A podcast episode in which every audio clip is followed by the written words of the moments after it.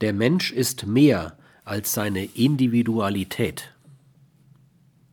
Wir wissen heute aus der psychotherapeutischen Praxis, dass die egozentrische Rückkopplung des Individuums auf sich selbst Symptom mancher psychischer Krankheiten ist.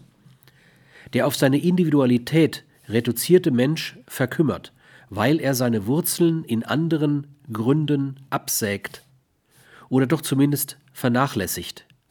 Eine Gesellschaftsordnung, die auf dem Prinzip Egoismus als tragender Instanz aufbaut, ist hoch pathogen, weil sie zu einem völlig verstellten und absurden Selbstbild des Menschen führt.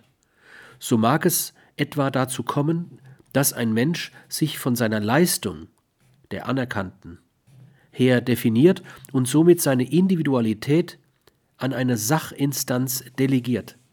Das aber nicht etwa, weil er allen Egoismus überwand, sondern weil er eine völlig unzureichende Basis für seine Selbstinterpretation besitzt.